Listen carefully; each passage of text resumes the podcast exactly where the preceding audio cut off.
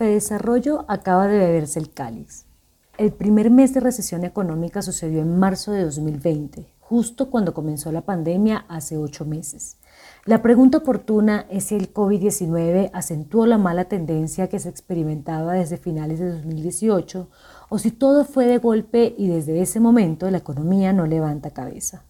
El Centro de Investigación, en cabeza del exdirector de Planeación Luis Fernando Mejía, comenzó una tarea bien interesante para quienes siguen la bitácora económica y es que elaborará una cronología de los ciclos económicos para determinar las fases de expansión y contracción de la actividad productiva. Lo importante de esta tarea académica es que aporta datos para evaluar los indicadores que determinan picos, valles, duración y profundidad de los ciclos económicos para poder hacer una verdadera prospectiva sobre cuándo y cómo se va a salir de los atascos o hasta cuándo durarán las vacas gordas cuando lleguen. Para Mejía, los ciclos económicos hacen referencia a las fluctuaciones recurrentes de la actividad económica en un periodo determinado.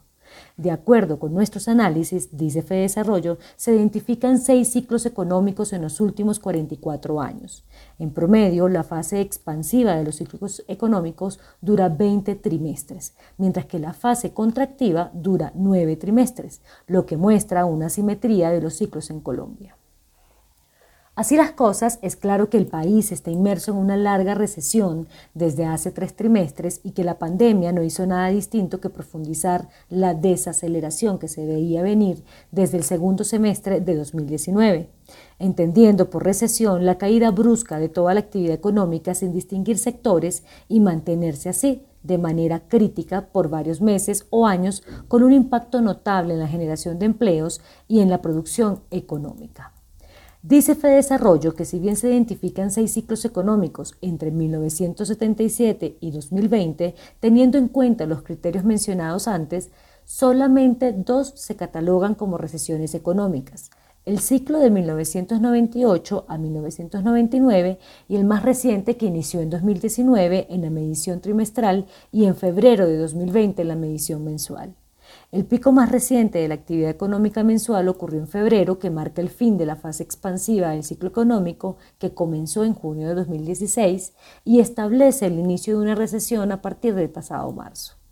El Fondo Monetario Internacional ya había alertado por la recesión mundial total desde marzo y había sugerido que los mercados emergentes necesitarán al menos 2,5 billones de dólares para combatir este coronavirus, dinero que no iría para las economías sino para la crisis sanitaria.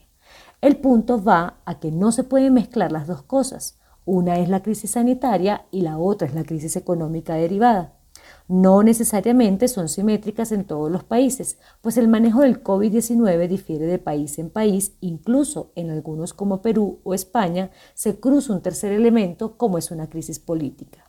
Ahora bien, se puede decir que Colombia, muy a pesar de su crisis sanitaria y de su recesión económica, no la ha secado tan cara y las cosas van saliendo poco a poco. Lo único que hay que recomendar es el impulso que debe hacer el sector productivo en estos momentos en medio de una ayuda decidida del Gobierno Nacional a través de seguridad jurídica, tributaria y de orden público.